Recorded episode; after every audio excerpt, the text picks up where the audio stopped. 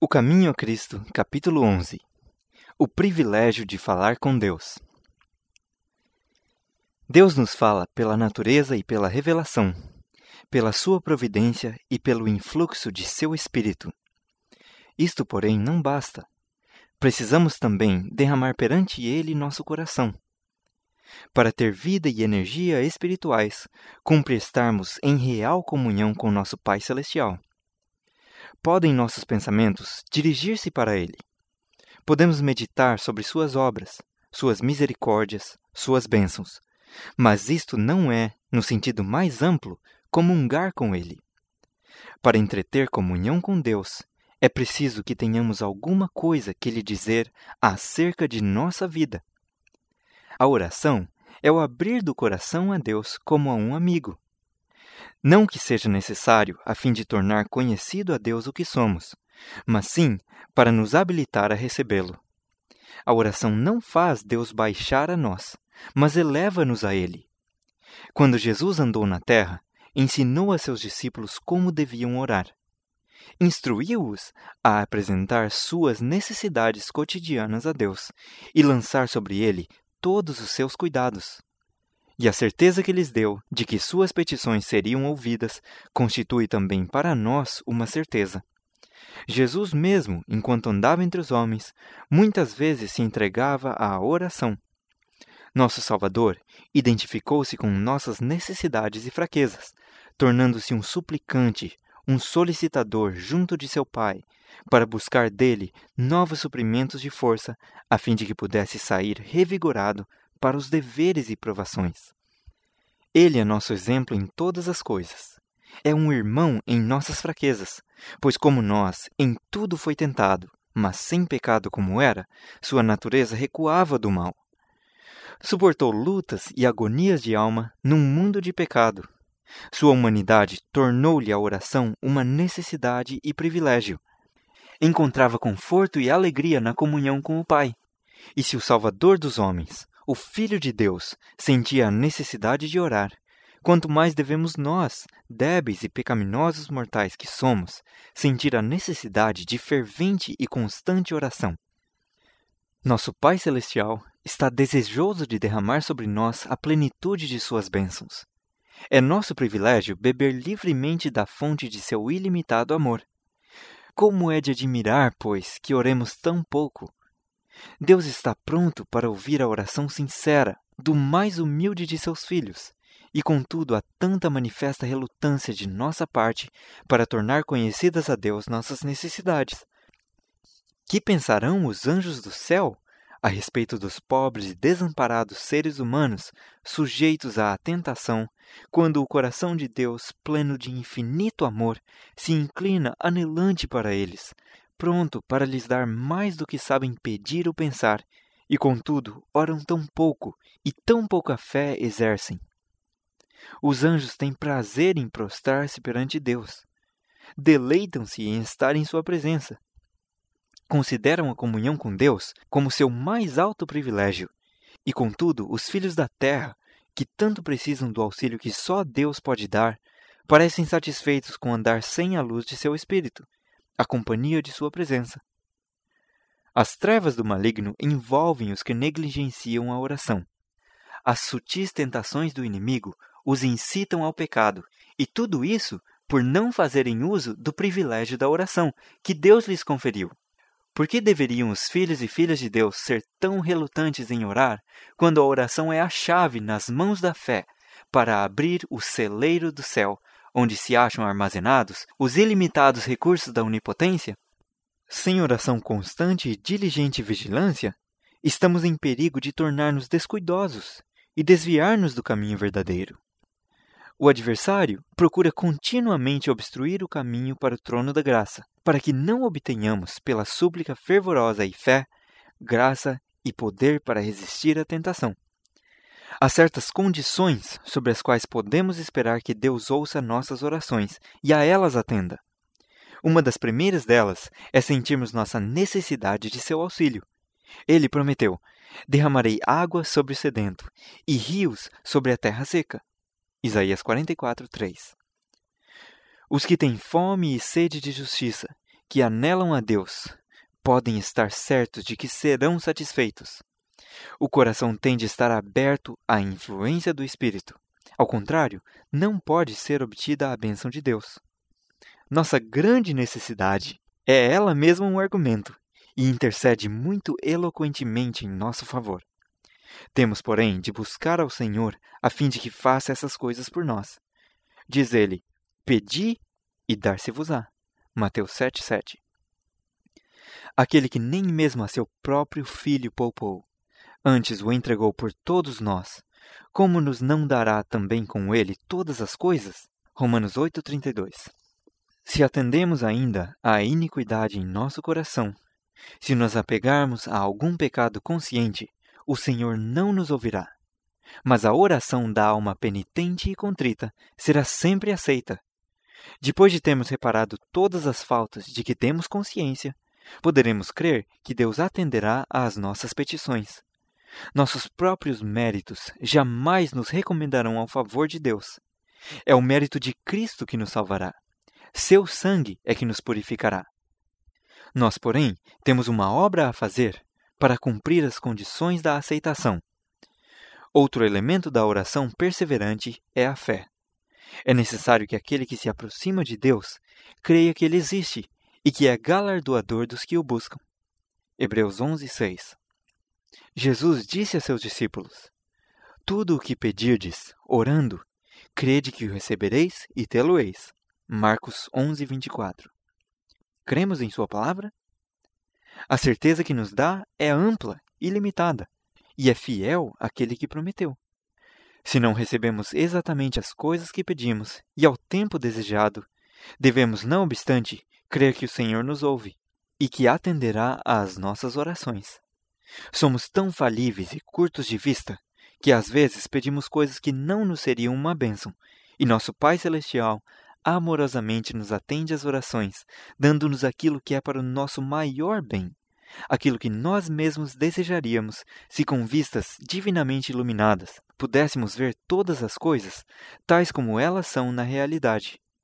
Quando nossas orações ficam aparentemente indeferidas, devemos apegar-nos à promessa, pois virá por certo a ocasião de serem atendidas, e receberemos a bênção de que mais carecemos. Mas pretender que a oração seja sempre atendida exatamente do modo e no sentido particular que desejamos é presunção. Deus é muito sábio para errar e bom demais para reter qualquer benefício dos que andam sinceramente. Não receeis, pois, confiar nele, ainda que não vejais a resposta imediata às vossas orações.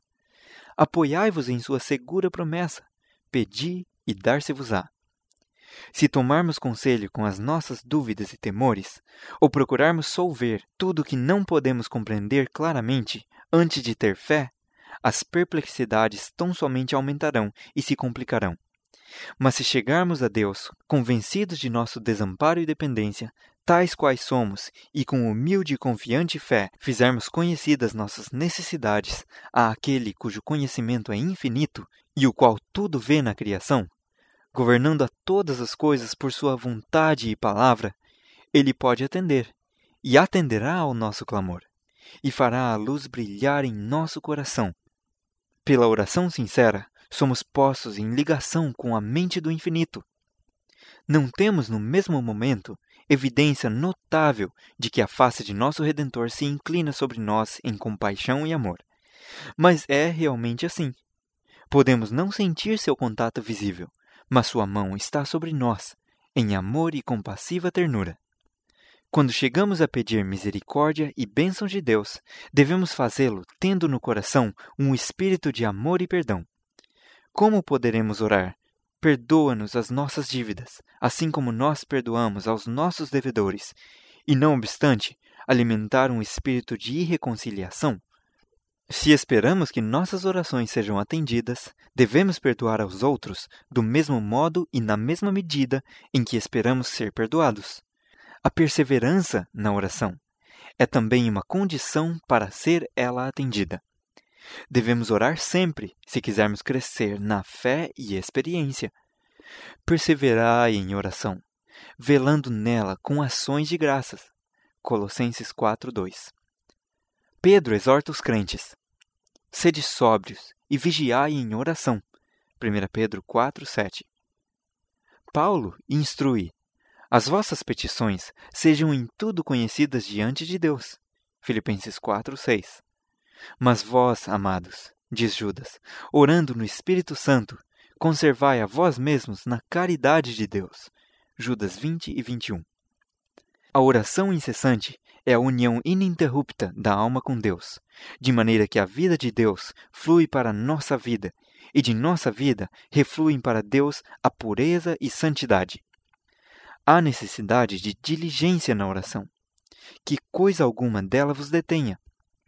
Fazei todos os esforços para conservar aberta a comunhão entre Jesus e vossa própria alma. Procurai toda a oportunidade para irdes aonde se costuma fazer oração.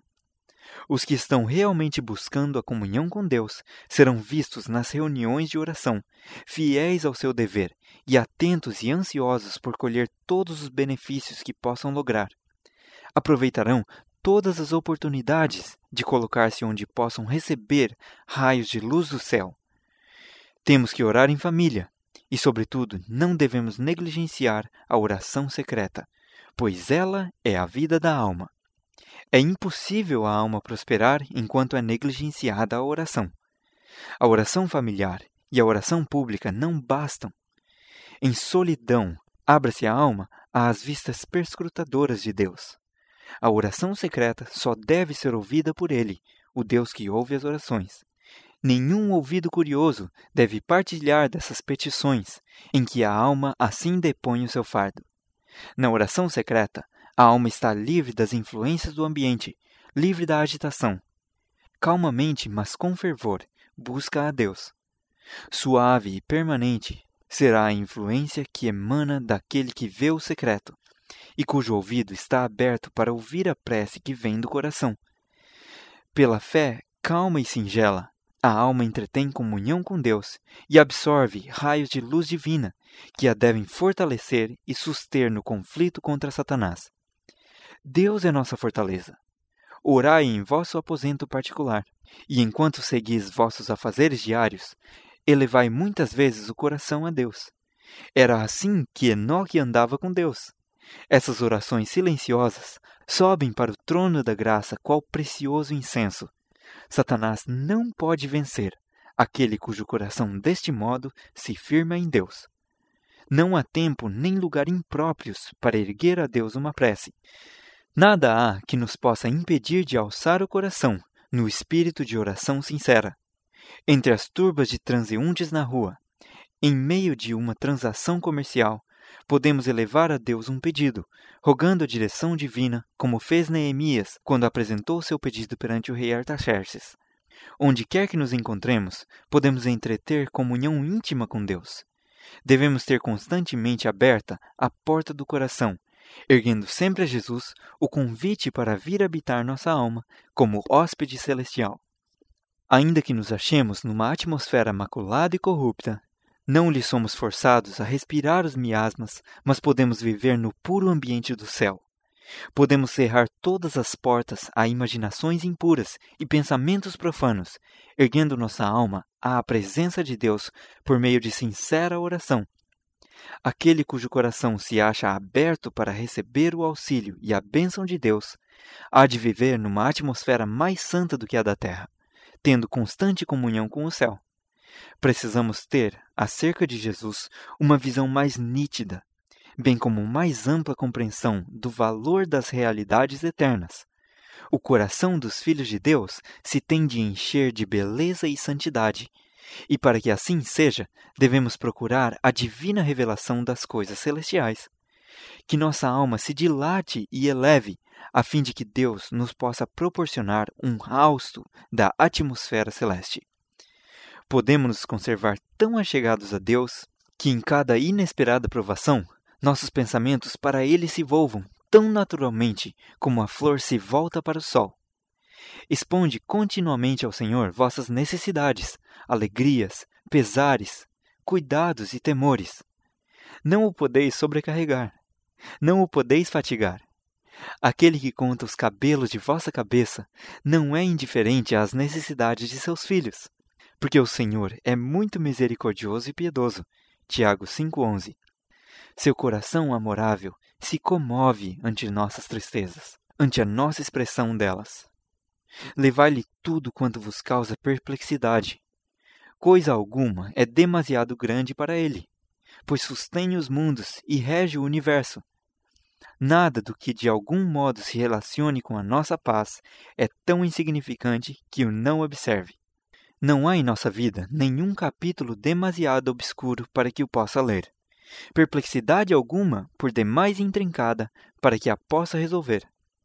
Nenhuma calamidade poderá sobrevir ao mais humilde de seus filhos, ansiedade alguma lhe atormentar a alma, nenhuma alegria possuí-lo, nenhuma prece sincera escapar-lhe dos lábios, sem que seja observada por nosso Pai Celeste, ou sem que lhe atraia o imediato interesse. Ele sara os quebrantados de coração e liga-lhes as feridas. Salmo 147, 3. As relações entre Deus e cada pessoa são tão particulares e íntimas como se não existisse nenhuma outra por quem ele houvesse dado seu bem-amado Filho. Jesus disse: Pedireis em meu nome, e não vos digo que eu rogarei por vós ao Pai, pois o mesmo Pai vos ama. João 16, 26 e 27. Eu vos escolhi a vós, a fim de que tudo quanto em meu nome pedirdes ao Pai, ele vos conceda. João 15,16 Orar em nome de Jesus, porém, é mais do que simplesmente mencionar-lhe o nome no começo e fim da oração. É orar segundo o sentimento e o Espírito de Jesus. Ao mesmo tempo que lhe cremos nas promessas, descansamos em Sua graça e fazemos Suas obras. Deus não pretende que nos tornemos eremitas ou monges, que nos afastemos do mundo a fim de nos consagrar a práticas de piedade. Nossa vida deve ser tal como foi a de Cristo: dividir-se entre o monte da oração e o convívio das multidões.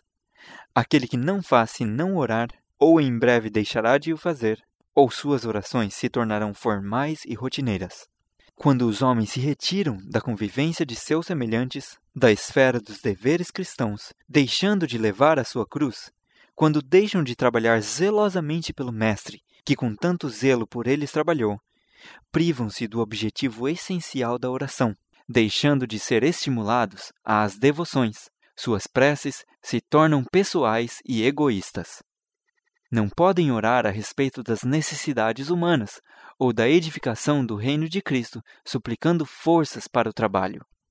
É para nosso prejuízo que nos privamos do privilégio de nos reunir uns com os outros para nos fortalecer e animar mutuamente ao serviço do Senhor. As verdades de Sua palavra perdem seu vigor e importância para o nosso espírito. O coração deixa de ser iluminado e comovido por sua santificadora influência e declinamos na espiritualidade. Perdemos muito em nossas relações como cristãos devido à falta de simpatia de uns para com os outros. Aquele que se fecha consigo mesmo não está preenchendo o lugar a que o Senhor o designou. O devido cultivo dos traços sociais de nossa natureza leva-nos a ter simpatia pelos outros, sendo um meio de nos desenvolver e tornar mais fortes para o serviço de Deus. Se os cristãos entretivessem convivência, falando entre si do amor de Deus e das preciosas verdades da redenção, seu próprio coração seria refrigerado, ao mesmo tempo que levariam refrigério uns aos outros.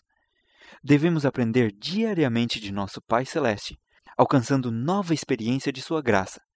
Desejaremos, então, falar acerca de seu amor, e assim fazendo, nosso próprio coração crescerá em ânimo e fervor. Se pensássemos e falássemos mais em Jesus e menos em nós mesmos, teríamos muito mais de Sua presença.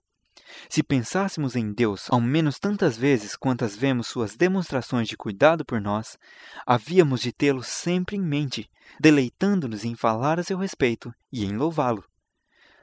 Falamos sobre as coisas temporais, porque nelas nos interessamos. Falamos em nossos amigos, porque lhes temos amor. Com eles compartilhamos as dores e alegrias. Temos, no entanto, razões infinitamente maiores para amar a Deus do que aos nossos amigos terrestres. E deveria ser a coisa mais natural do mundo dar-lhe o primeiro lugar em nossos pensamentos, falar de sua bondade e de seu poder. Ao conceder-nos tão ricos dons, não era seu desígnio que estes nos absorvessem por tal forma a mente e o coração que nada nos restasse para lhe dar. Eles nos devem, ao contrário, fazer lembrar sempre dele, ligando-nos com laços de amor e gratidão a nosso celeste benfeitor. Vivemos muito apegados à terra.